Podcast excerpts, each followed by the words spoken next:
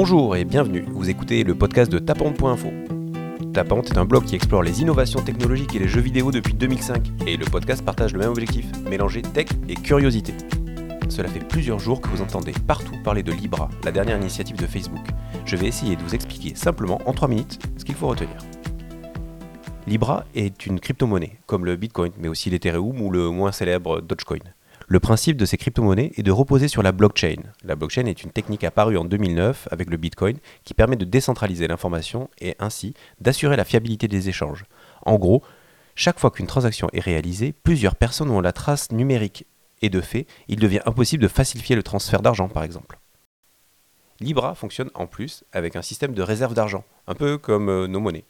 En effet, les membres fondateurs investissent 10 millions de dollars qui vont servir à garantir la valeur de la monnaie. Cela devrait apporter de la confiance, car c'est le gros point pour Libra et Facebook, c'est que nous donnions notre confiance au, service. Pas facile, en même temps il y a quelques dossiers. Pour la confiance, Facebook a déjà créé une filiale, Calibra, qui la représentera au sein de la Libra Association, une nouvelle organisation à but non lucratif basée à Genève et en charge de gérer Libra.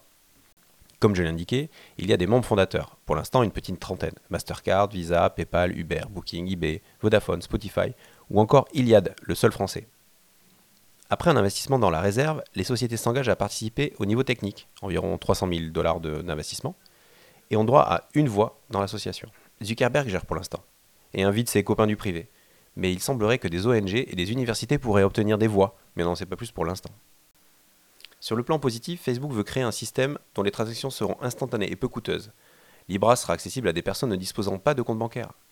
La moitié des adultes dans le monde n'ont pas de compte bancaire, précise l'entreprise, qui ajoute que cette proportion est plus forte dans les pays en voie de développement et concerne principalement les femmes. Il sera possible d'acheter des Libras en ligne avec tout type de devises, mais aussi en liquide dans des points de vente physiques. Les internautes pourront aussi se servir des Libras pour acheter des biens et des services sur des sites de e-commerce ou des applications. D'une certaine manière, c'est inquiétant de voir des entreprises disposer de leur propre monnaie, domaine dans lequel on pensait encore que les États avaient des prérogatives. Et clairement, on imagine facilement les nouveaux challenges en termes de gestion de la fiscalité. Facebook jure qu'il ne croisera pas les données bancaires avec celles des autres activités de Facebook, type euh, Messenger, WhatsApp ou encore Instagram. Mais pour l'instant, l'Internet est plutôt sceptique sur le bien fondé et l'intérêt pour le monde de la création de Libra. Vu d'ici et les antécédents de Facebook, c'est en effet plutôt inquiétant. Après, objectivement, pas facile de défendre les banques traditionnelles et de nombreux États dans leur gestion de l'argent en général.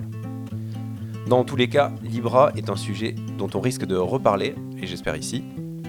Merci d'avoir écouté ce podcast. N'hésitez pas à mettre une petite note ou à vous abonner, ça me motive pour continuer. A bientôt sur Taparonte, le podcast.